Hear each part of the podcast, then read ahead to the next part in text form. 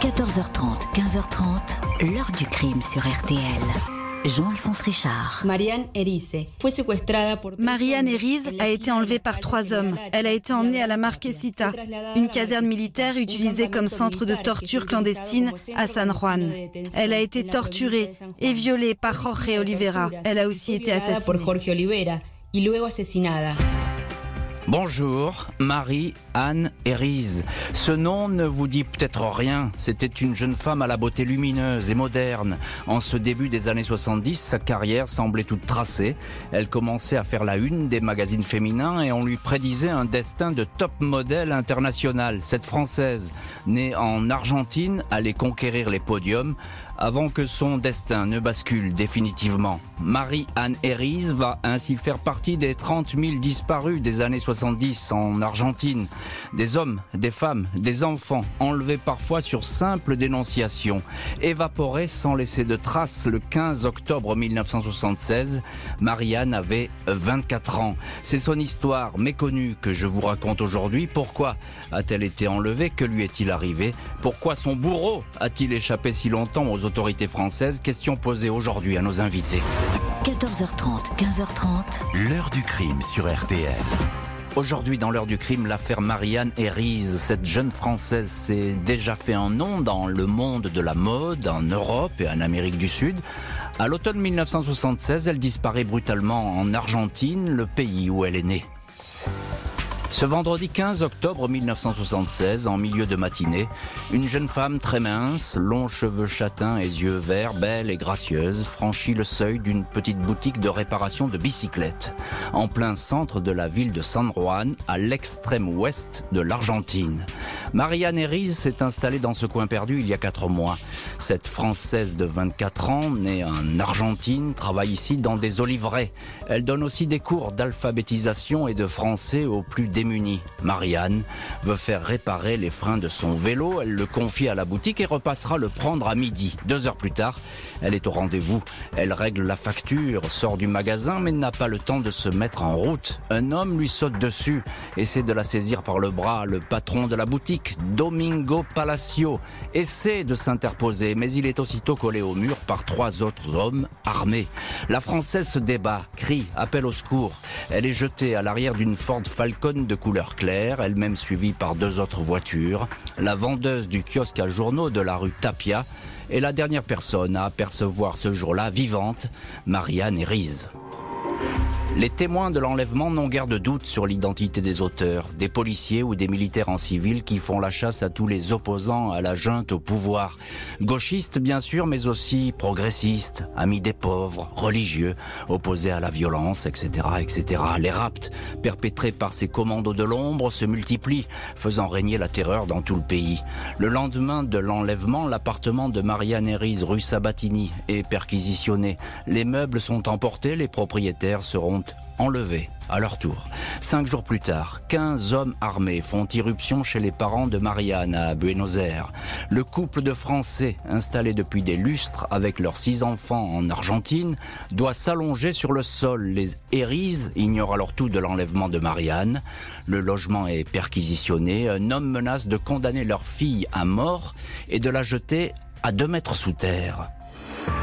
Marianne Herries a disparu alors que quatre ans plus tôt, sa silhouette s'affichait sur les couvertures des plus grands magazines d'Amérique du Sud et d'Espagne. À cette époque, elle a tout juste 20 ans, elle est le mannequin qui monte. Elle tourne quelques publicités pour la télé, elle voyage beaucoup, séjourne à Paris, fréquente les discothèques et les cabarets, pose avec le chanteur Georges Moustaki, fait des photos de mode à Madrid, à New York ou au Brésil, jusqu'à ce qu'elle décide de laisser tomber cette vie facile. En 1973, elle a rencontré Daniel Rabanal, étudiant en architecture, opposant au pouvoir en Argentine, proche de l'organisation des Montanaros. Quand celui-ci est arrêté, Trois ans plus tard, pour son activisme, le jeune homme n'a jamais tué qui que ce soit. Marianne, qui partage ses idées, c'est qu'elle sera elle aussi, tôt ou tard, interpellée. Elle choisit de se réfugier à San Juan, tout d'abord chez l'ex-consul honoraire de France, un ami de son père. Elle est alors persuadée, à tort, que personne n'ira la chercher dans ce coin paumé de l'Argentine. Et voilà donc pour la disparition de Marianne Herries ce 15 octobre 76, affaire qui va donner lieu, on va le voir, à une longue et spectaculaire enquête qui va suivre. On s'arrête pour le moment sur le début euh, de cette histoire et on commence avec vous, l'un de nos invités dans l'heure du crime aujourd'hui, Philippe Broussard, bonjour. Bonjour. Vous êtes directeur adjoint de la rédaction du journal Le Monde. Euh, vous êtes sans doute le meilleur connaisseur, on peut le dire comme ça, de cette histoire. Vous êtes l'auteur du livre La disparue de San Juan qui est paru euh, chez Stock.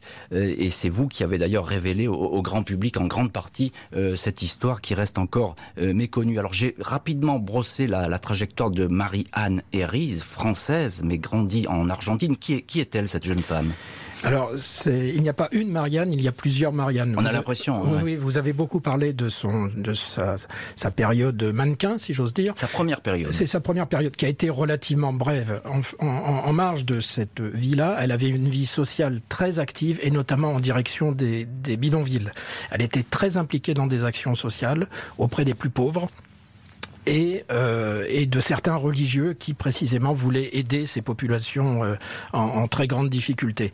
Euh, c'est dans ce contexte-là que petit à petit, elle a été amenée à connaître des gens qui étaient des militants euh, politique mmh. à, la gauche de la gauche, dirons-nous aujourd'hui, et, et, donc à, basculer dans un, une autre forme d'activisme. Donc elle avait cette, euh, ces deux vies d'une certaine manière, mais qui, euh, pour autant, elle n'a jamais perdu le contact avec la France. À la maison, chez les Héris, on parlait français. On parle français. On parle français. On s'intéresse à ce qui mmh. se passe en France. Elle a effectué plusieurs séjours ici en France.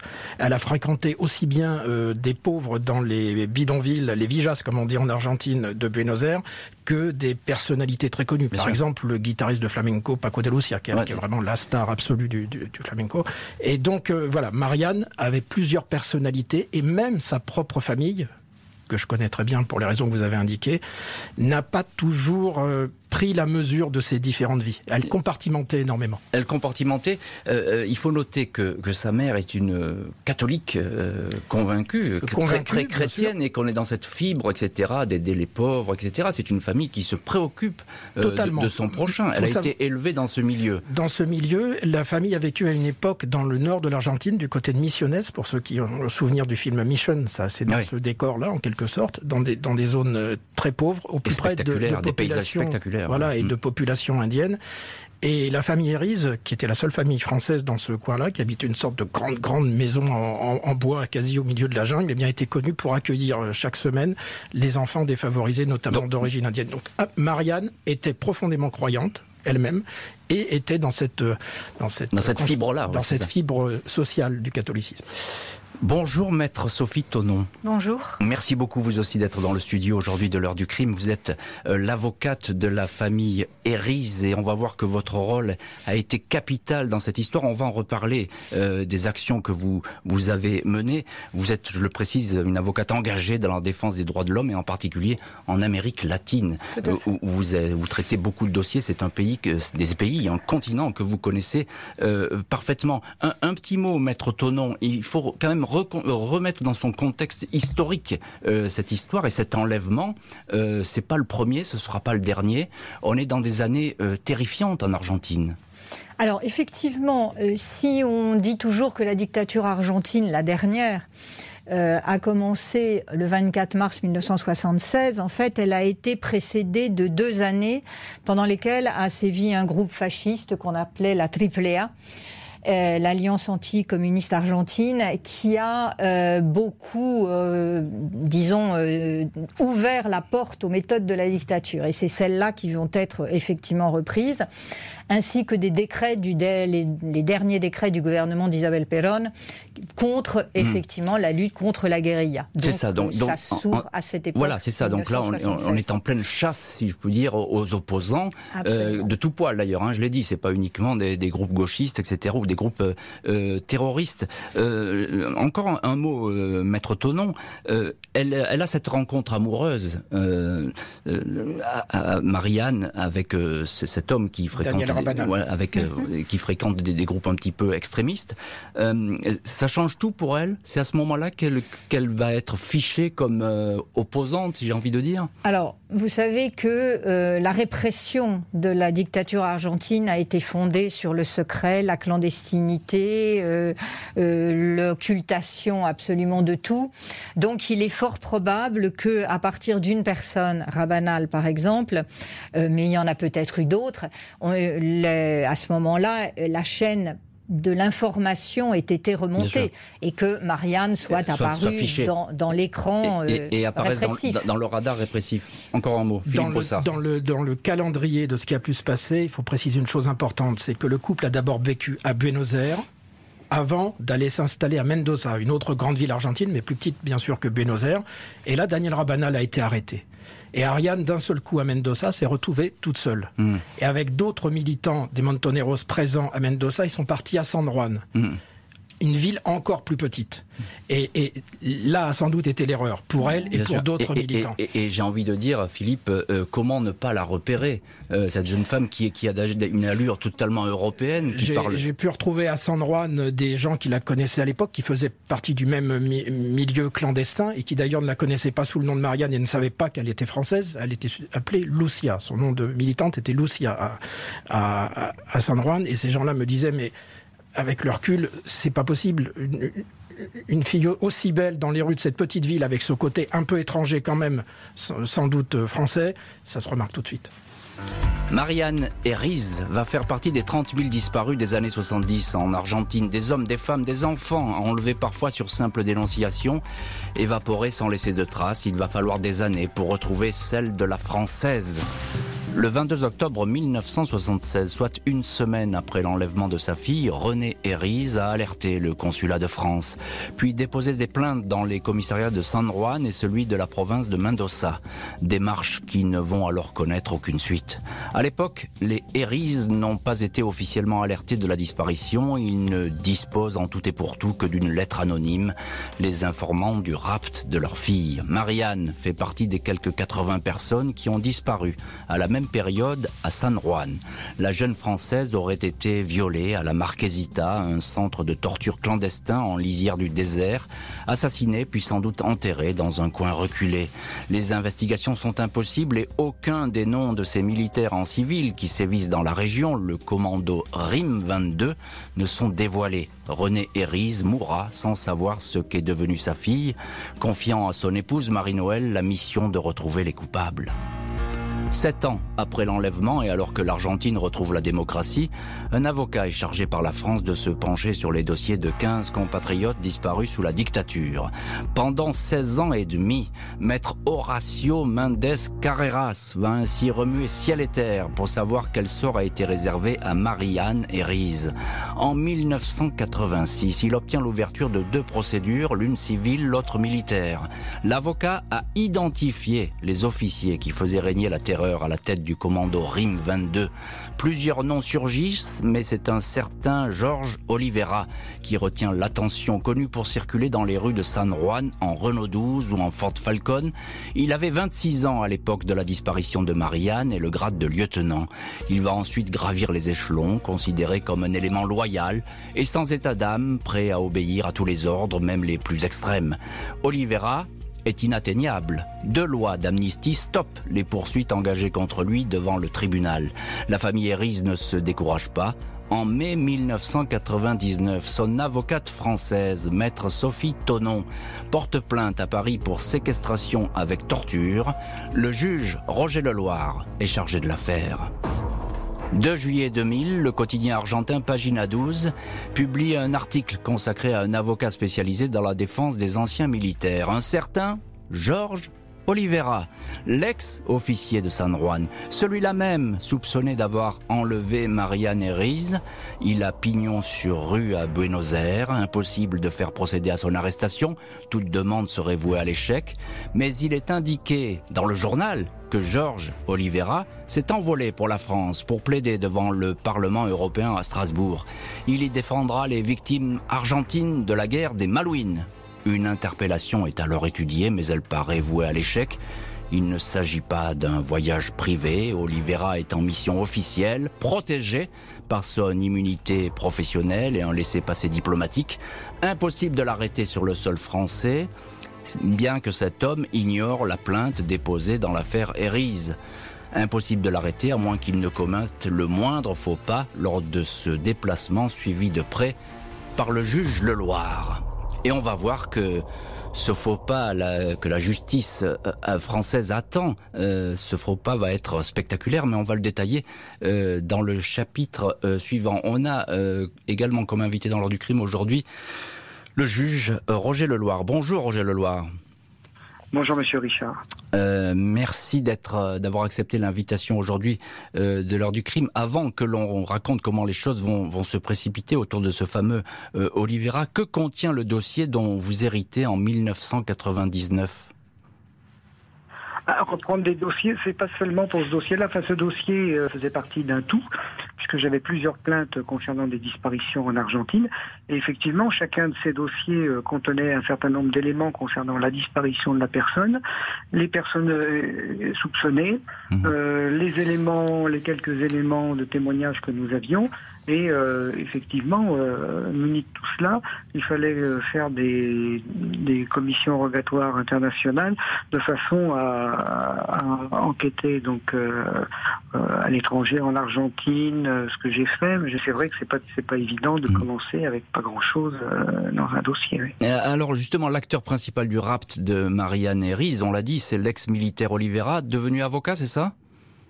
Bah, cette personne, effectivement, est apparue dans le cadre de, de, ce dossier comme étant la personne qui était susceptible d'avoir enlevé Marianne Herries nous avions un certain nombre de, témoignages qui convergeaient et qui hmm. euh, le mettaient en cause. Et qu'est-ce que vous avez, euh, monsieur le juge, concrètement à ce moment-là comme euh, accusation contre cet homme?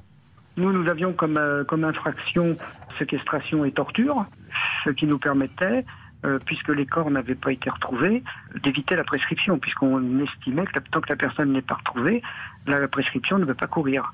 Hmm. Donc ça nous permettait de, faire notre enquête. Maître Sophie Tonon, vous êtes également l'une de nos invitées aujourd'hui dans, l'heure du crime. C'est vous, je l'ai dit, qui avez déposé cette fameuse plainte qui va tout déclencher.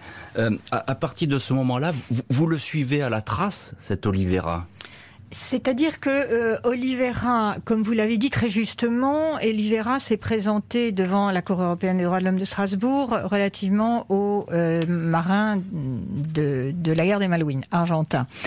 Et ensuite, il est protégé à ce moment-là par une immunité qui est propre au règlement vous, de, la, pas de, la, Cour. Donc, euh, les policiers avec lesquels j'étais en contact me disent c'est impossible, on doit attendre l'expiration de ce délai. Mais l'expiration de ce délai signifiait qu'il allait rentrer en Argentine et qu'à ce moment-là, euh, c'était euh, fichu en quelque sorte. Voilà. Et donc, c'est là où j'ai mis en place tout un dispositif pour... Et, et, dont, on va parler. Mais je voudrais quand même que vous, vous nous disiez un petit peu parce que vous vous êtes renseigné sur son planning, sur ce qu'il faisait. Vous êtes vous avez eu en contact en Argentine pour qu'on téléphone euh, à son cabinet, etc. Racontez-nous en quelques mots, c'est parce que ça, c'est alors très rapidement, comme c'est le dessous des cartes. Je ne pouvais pas attendre le délai des 15 jours, donc euh, j'ai demandé à une amie, puisqu'on savait très bien quand est-ce qu'il allait théoriquement revenir en Argentine. Il était venu avec son associé, Apia, maître Apia, et donc quand il arrive à l'aéroport, mon amie euh, qui était aussi journaliste française en Argentine, à Buenos Aires, le voit Apia, l'associé, descendre seul de l'avion. Donc elle lui demande où est parti euh, Jorge Oliveira, son associé. Et à ce moment-là, il lui dit ah mais il est parti en Italie avec sa femme. Donc elle me transmet immédiatement l'information et c'est à ce moment-là que la course poursuite a commencé avec ah Roger Leloir en Italie. Eh oui, mais c'est important parce que c'est vraiment l'enquête de la famille, l'enquête privée de l'avocat. Absolument. Qui, va aboutir. Encore un mot. Euh, Philippe Broussard, euh, auteur du livre La disparue de San Juan. comment on, est sûr que Oliveira est derrière tout ça? Euh, Parce qu'il y a de nombreux témoignages figurant au dossier qui le mettent, euh, qui le mettent en cause. J'ai moi-même rencontré plusieurs témoins sur place à San Juan qui le mettent en cause. Euh, et Oliveira a toujours dit sa réponse jusqu'à aujourd'hui. C'est de dire je n'ai jamais connu ni croisé Marianne Herries. Hmm. C'est faux, je peux vous le dire. C'est même l'un de ses avocats qui me l'a dit de manière très maladroite, mais qui me l'a dit. L'ex-officier et avocat Georges Oliveira ignore en cette année 2000 la menace qui pèse sur lui. Il est à mille lieues de penser que la justice française le recherche et souhaite le juger. Le piège va se refermer.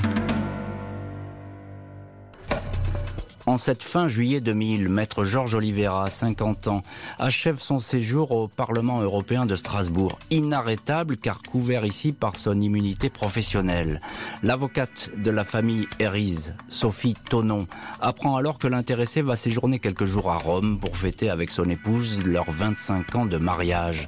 Un déplacement qui devient alors privé, sans aucune forme d'immunité. L'avocate se renseigne. Il est établi que les époux Oliveira sont inscrits sur un vol retour Rome-Buenos Aires le dimanche 6 août à 20h40. Le juge Leloir délivre alors un mandat d'arrêt international. Les autorités italiennes sont alertées. Le 6 août, des policiers en civil sont disséminés dans le hall des départs de Rome Fiumicino. Ils n'ont qu'une vieille photo de l'ex-militaire. Une hôtesse devra le désigner quand l'homme présentera son passeport. En une poignée de minutes, Georges Oliveira est arrêté. Il affirme n'avoir jamais entendu parler de Marianne Herries. La justice française est confiante. L'extradition de Georges Oliveira vers Paris ne doit être qu'une formalité, une affaire de trois mois au maximum. L'Argentine ne s'opposera pas à un procès en France de l'ex-officier commando. Celui-ci conteste les charges qui pèsent sur lui, il reste néanmoins incarcéré. La procédure suit son cours jusqu'à l'audience du 15 septembre 2000. Ce jour-là, l'avocat d'Oliveira fournit au magistrat de la cour d'appel un certificat de décès de Marianne Herries, indiquant que celle-ci est morte à une date où l'accusé ne pouvait pas se trouver à San Juan. Le document est accepté sans la moindre hésitation, ni demande de vérification. Il s'avérera que celui-ci est un faux grossier. Georges Oliveira est libre. Il s'empresse de rentrer en Argentine. Il vient une nouvelle fois d'échapper à la famille Hérise et au juge français le juge français qui est le juge Roger Leloir qui est avec nous dans, cette heure du crime. Euh, monsieur le juge, c'est une véritable déception parce que vous attendiez, je suppose, beaucoup de cette interpellation. bien évidemment, euh, j'attendais que euh, les autorités italiennes acceptent l'extradition de Monsieur Oliveira. Et malheureusement, euh, malgré euh, mmh. euh, ma demande et malgré la demande des autorités françaises, ça n'a pas été le cas. Maître Tonon, vous êtes l'avocate de, la famille Hérise. Qu'est-ce qui s'est passé? Il y, a, la production de ce document, cet, cet avis de décès, qui est un faux. personne ne vérifie? Alors, euh, je, précise que non seulement c'était un faux, mais extrêmement grossier, puisque c'était un simple formulaire afin de solliciter auprès des autorités un acte en quelque sorte d'état civil. Donc, euh, je veux dire, c'était absolument évident. Ça crevait les yeux. Ça crevait les yeux. De plus, il a été envoyé par fax. Je n'ai jamais vu un tribunal admettre une preuve euh, qui est envoyé par fax, euh, j'oserais dire, euh, on ne sait pas trop, hmm. on ignore la provenance. Donc, il est bien évident, et je m'appuie aussi sur la grossièreté du faux, que déjà, la justice italienne avait pris sa décision, indépendamment de l'envoi de ce document. La décision était prise de ne pas accéder à la demande française. Alors, ce que précise Roger Leloir, il l'a indiqué, c'est que nous étions sur une caractéristique juridique de séquestration, donc d'une victime qui n'est pas là, et en produisant ce document de décès, on avait un crime estimé prescrit. Voilà, et donc juridiquement, vous avez un crime et vous n'avez pas, pas, véritablement une séquestration. Exactement, donc on a un crime dont la prescription a commencé à courir à la date de la commission. Philippe Broussard, pourquoi protéger euh, cet homme? Même les Argentins, ils disent qu'en fait, il s'en fout, il peut être jugé en France, etc. Qu'est-ce qui s'est passé pour... Ce qui s'est euh, passé, il se trouve que je suis allé en Italie à plusieurs reprises et j'ai retrouvé euh, systématiquement tous les magistrats qui avaient pris cette décision à l'époque. Et le moins qu'on puisse dire, c'est qu'ils sont très embarrassés face à cette affaire qui, à l'époque, en Italie, avait fait grand bruit quand même. Il y a eu des enquêtes internes à la magistrature pour voir où était la faute. Je pense qu'il y a eu une part d'incompétence peut-être de complicité. J'ai jamais pu le prouver, malheureusement. Mais il y a eu, euh, il y a eu une faute grave, le fait de d'abord d'accepter cette pièce qui était un faux manifeste, et puis dans la dans la rapidité de la décision, j'ajouterais quand même une autre faute quand même du côté français cette fois, parce qu'on peut taper sur la justice italienne, mais du côté français, je pense que les autorités, en tout cas nos représentants d'une certaine manière à Rome à l'époque, n'ont pas été très vigilants, c'est le moins qu'on puisse dire, sur le suivi de cette affaire. On se dit bon, bah, ça va passer tranquille, c'est en Italie. Après, on s'arrangera avec les Italiens pour l'extradition. Non. oui, parce que vous faites bien de dire ça, euh, Philippe Broussard, parce qu'il y a quelque chose de curieux. Il n'y a aucun représentant de l'État français à cette audience, je crois. Le, euh, consul n'est pas là. Euh, on a laissé tomber un peu. C'est-à-dire qu'on était sur le droit européen à ce moment-là. Effectivement, il s'agissait d'une procédure simplifiée. Donc quelque part, tout le monde a fait du côté français, on avait confiance. Et, non, non, il y avait quelqu'un qui suivait le dossier, mais qui peut-être, comme le dit Philippe Broussard, ne l'a pas suivi avec suffisamment de soin. Jorge Oliveira, accusé d'être le ravisseur et bourreau de Marie-Anne Herries, se retrouve en sécurité chez lui en Argentine. Du moins le croit-il, l'affaire du faux certificat de décès va là-bas aussi créer le scandale. La libération par la justice italienne de Georges Oliveira grâce à un faux grossier choque au plus haut point les autorités argentines. L'ancien commando devenu avocat a beau protester de son innocence, il n'a jamais torturé, il n'a jamais entendu parler de cette Française et l'a encore moins violée. Il n'était à l'époque qu'un simple lieutenant et ne pouvait en aucun cas mener des opérations de ce genre, à savoir un rapt. Malgré tout, le scandale enfle. Des témoins, dont un sénateur et une avocate, affirment que le soldat Oliveira les a torturés dans les années 70. Un appelé du contingent avait indiqué que Oliveira se disputait avec un gradé la prisonnière française.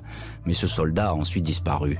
Un autre militaire témoigne que Oliveira a bien mené la perquisition au domicile de Marie-Anne Herries l'appartement de la rue Sabatini, les murs du cabinet de Georges Oliveira sont alors couverts à Buenos Aires de graffiti Oliveira assassin.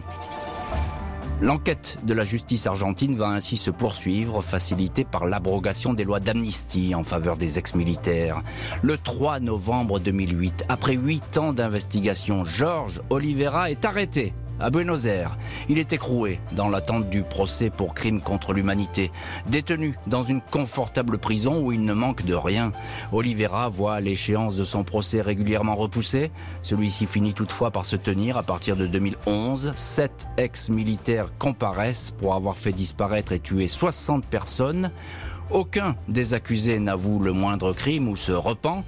Oliveira continue à affirmer que la disparition de Marie-Anne Herries lui est étrangère. Après un an et huit mois de procès, 4 juillet 2013, il est condamné à la réclusion criminelle à perpétuité. Maître Sophie Tonon, euh, avocate de la famille Hérise et aujourd'hui l'une de nos invitées dans le studio de l'heure du crime. Je suppose que c'est le soulagement pour, pour la famille de, Marianne, euh, sa mère qui a 85 ans à, ce moment-là. Alors effectivement, la mère de Marianne a toujours été, euh, j'oserais dire, euh, à la, dans l'attente d'informations, a toujours euh, bagarré pour savoir ce qu'était devenue sa fille.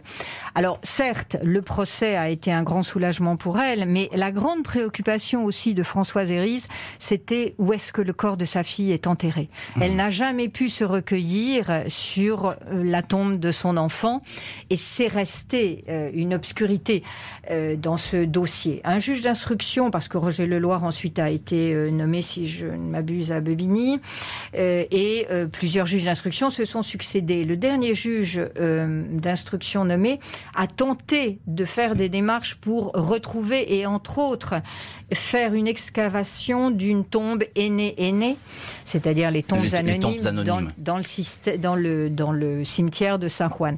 À ce propos, je, je, voudrais signaler, on, tout est concentré sur Marianne et je, m'en réjouis effectivement. Mais il ne faut pas oublier qu'il y a eu d'autres Français disparus en Argentine à la même époque, dans ces années de la dictature. Une quinzaine, une vingtaine de cas, je crois. À peu hein, près, oui. Mais il n'y en avait dans l'instruction de Roger Leloir euh, que 11, puisqu'il devait à chaque fois prouver leur filiation française. Il y a notamment un cas qui est connu, les religieuses. il y a eu les deux religieuses françaises pour lesquelles Alfredo Astiz, lui, a été condamné par la justice française, certes par contumace Le tortionnaire aux yeux bleus, Alfredo Astis. l'ange de la mort. L'ange de la mort, c'est comme ça qu'on le surnomme. L'ange blond et l'ange de la mort. Tout un programme. Philippe Broussard, à ce procès, Oliveira, il dit rien finalement. Il a rien vu, il a rien fait. Bah, lui, lui se considère comme un un, prisonnier politique et d'une part victime de comment dire de, témoins, de magistrats, d'avocats, de journalistes d'extrême gauche. C'est sa vision de la chose. Et puis surtout, il dit effectivement, moi j'étais un simple lieutenant. On sait aujourd'hui que c'était faux. Non seulement il a été impliqué dans ce qui est arrivé à Marianne et ce qui a été, est arrivé à d'autres personnes, mais il était, pour ainsi dire, le responsable de ce service de renseignement euh, officieux, en quelque sorte, qui, qui, qui, qui, s'activait hmm. en marge de l'armée. il hmm. était le chef. Hmm. Et on le sait aujourd'hui, ça a été, ça a été confirmé. Il peut nier les choses comme il, comme il veut. C'est une réalité établie du point de vue judiciaire. Pas de repentir, pas d'excuses et aucune information sur aucune, où être le corps, le, corps de la française. Non, hein. non, non, bien sûr, et, aucune, euh, comment dire, du mépris, simplement du mépris tout au long de l'audience pour la, famille de Marianne. Françoise n'était pas sur place pour des raisons de santé, mais deux de ses enfants étaient présents sur place et il n'a exprimé que du mépris. Georges Oliveira ne va passer que quelques jours en détention. Il va réussir à s'échapper et fuir à nouveau la justice, une longue cavale au cours de laquelle il va pouvoir compter sur ses vieux amis. 15 jours après sa condamnation, Georges Oliveira, incarcéré dans un hôpital militaire, prend la fuite avec un autre ex-officier de l'armée argentine également condamné.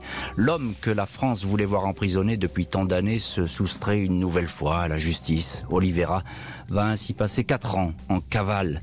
Il peut compter sur ses amis militaires et sur l'argent d'une caisse noire qu'il avait lui-même organisée alors qu'il était avocat un fonds secret destiné aux anciens soldats recherchés par les autorités et dans lequel il puisera pour subsister. Le gouvernement argentin promet une récompense de 2 millions de pesos pour sa capture. Georges Oliveira sera finalement arrêté le 31 janvier 2017 dans la grande banlieue de Buenos Aires. Le tortionnaire de Marie-Anne Herries, reconnu coupable et condamné pour le calvaire de la jeune Française, sera finalement assigné à domicile. Le corps de Marie-Anne Herries, 24 ans au moment de sa disparition, n'a jamais été retrouvé dans le désert de San Juan. Roger Leloir, juge d'instruction et qui est l'un de nos invités dans l'heure du crime, euh, est-ce qu'on peut dire, euh, Monsieur Leloir, que la justice est passée enfin? Absolument, oui, oui. Ça montre que finalement, euh, ben, euh, ces personnes euh, et d'autres, parce que lui et, d'autres, puisque on en a fait condamner d'autres, toutes, toutes les personnes mmh. qui étaient mises en cause, et ce qui montre que la persévérance des victimes, la persévérance de l'appareil judiciaire, la persévérance des juges, permet, euh, in fine, euh, d'arriver finalement aux condamnations de tous ces tortionnaires et de dire qu'il n'y a pas d'impunité pour ces gens-là. Qu'il n'y a pas d'impunité. Et, effectivement, euh, Maître Sophie Tonon, avocate de la famille Héris, une famille que vous côtoyez depuis maintenant des années et que vous connaissez parfaitement, est-ce que la paix est revenue dans cette famille après cette condamnation et finalement cet homme qui est assigné à résidence. Il n'est même pas en prison, mais enfin, il est, il est identifié et arrêté. Alors, comme je le disais tout à l'heure, effectivement, il est certain qu'un procès est pour les victimes, pour les ayants droit, puisque les victimes sont en général toutes des disparues, sauf quand les corps sont retrouvés. C'est un chemin thérapeutique qui apporte une certaine paix. Mais cela étant, comme je l'ai indiqué, ne pas retrouver le corps de l'enfant, c'est-à-dire ça, c'est quelque chose de terrifiant. L'enfant continue d'être disparu et euh, ça crée toujours une angoisse qui est permanente. Euh, je voudrais, si vous me le permettez, reprendre euh, à la suite de ce que disait Roger Leloir, le revirement juridique en Argentine de manière extrêmement brève. Comme vous l'aviez indiqué, il y a eu deux lois d'amnistie qui ont empêché toute poursuite. C'est pour ça que, Roger, que Oliveira voulait à tout prix rentrer le plus rapidement possible en Argentine. Mais par la suite, ces lois ont été mmh. abrogées, vous l'avez indiqué. Et ce qui s'est passé, c'est que l'Argentine a fait ce que très peu de pays font, c'est-à-dire d'ouvrir ces dossiers, de euh, reprendre les enquêtes, de renommer des juges d'instruction et, certes, des années plus tard, se mettre à juger ces tortionnaires. Et actuellement, l'Argentine, la justice argentine est en train de construire, et c'est pour ça que Roger, euh, Roger Leloir parlait de cette persévérance et des associations de victimes et des familles et de l'appareil judiciaire argentin de cette persévérance pour arriver à effectivement ces condamnations. Et la justice argentine construit à l'heure actuelle une jurisprudence internationale sur le crime de disparition, le crime contre l'humanité, mmh. absolument unique au monde. Euh, encore un mot, euh, maître, euh, vous parliez des, recherches qui ont été vaines pour retrouver euh, ce corps. Est-ce qu'on peut avoir un espoir peut-être un jour de, la retrouver? Est-ce que ça continue ces recherches Alors, vous savez, quelquefois, on cherche, alors pas pour le corps précis de Marianne Eris, mais la justice argentine recherche effectivement à chaque fois des corps qui sont quelquefois retrouvés. Il y a le corps d'un Français qui a été retrouvé à la suite de la persévérance d'une maîtresse d'école avec ses élèves et on s'est aperçu à ce moment-là qu'un Français qui s'appelait Yves Domergue, que l'on pensait avoir été torturé pendant des, semaines dans des camps euh, près de mmh, Buenos mmh. Aires, il avait été arrêté euh, à Rosario, à peu près 300-400 km de Buenos Aires. Euh, eh bien non, il a été arrêté, certainement torturé, mais exécuté dans les heures qui ont suivi. Son corps a été retrouvé grâce à cette enquête. Donc il y, a un espoir. Alors, il y a toujours un espoir, et à l'heure actuelle, le dossier d'instruction est toujours ouvert à Paris. C'est important de le signaler, le dossier d'instruction est toujours ouvert. Euh, euh, Philippe Broussard, euh, Maria Neris, ça reste un symbole, je crois, si je peux me permettre, le dossier d'instruction est toujours ouvert, mais il y a quand même quelque chose d'assez étrange, c'est qu'un complice d'Olivera est actuellement détenu, enfin pas détenu, mais il a été identifié en Italie, il s'appelle Malato. L'Argentine a demandé son extradition, mais la France s'est pas du tout manifestée dans cette histoire. Alors, en, gros, en gros, il y a dans un pays ami, l'Italie, même si on peut avoir des réserves à ce qui s'est passé dans le passé, détient d'une certaine manière un témoin potentiel bah, important. Il faut en profiter pour le dire, Philippe Brossard aujourd'hui. Voilà, donc, et, peut-être euh, faire un petit clin d'œil à la chancellerie, au ministère de la Justice, pour savoir ce qui se passe, parce qu'il faut leur passer le, message. Et, le, reviens, et le message est passé dans l'heure du crime. Non, j'avais la, question, c'est sur la symbolique, le symbole de, de Maria Neris, parce que je crois que c'est très présent en Argentine, y compris en Italie d'ailleurs. Elle est, elle est connue là-bas. Oui, c'est connu. L'histoire de, de, Marianne est, davantage connue aujourd'hui qu'elle ne l'était il, il, y a quelques années. Euh, je voudrais quand même revenir sur une chose importante. Vous parliez de recherche du corps, on n'a jamais retrouvé effectivement, mais il faut savoir que Françoise Hérise, qui s'est toujours battue pour connaître la vérité, la maman, a donné son ADN dans l'espoir qu'un jour, si euh, on retrouve trace d'un corps quelconque, il puisse y avoir vérification de l'identité et enfin savoir où repose Marianne. Et c'est tout ce qu'on souhaite évidemment pour la famille Erise. Merci beaucoup Philippe Broussard, maître Sophie Tonon et Roger Leloir d'avoir été les invités de l'heure du crime aujourd'hui. Merci à l'équipe de l'émission, Justine Vignot, Marie Bossard à la préparation, Boris Piredu à la réalisation. L'heure du crime, présenté par Jean-Alphonse Richard sur RTL.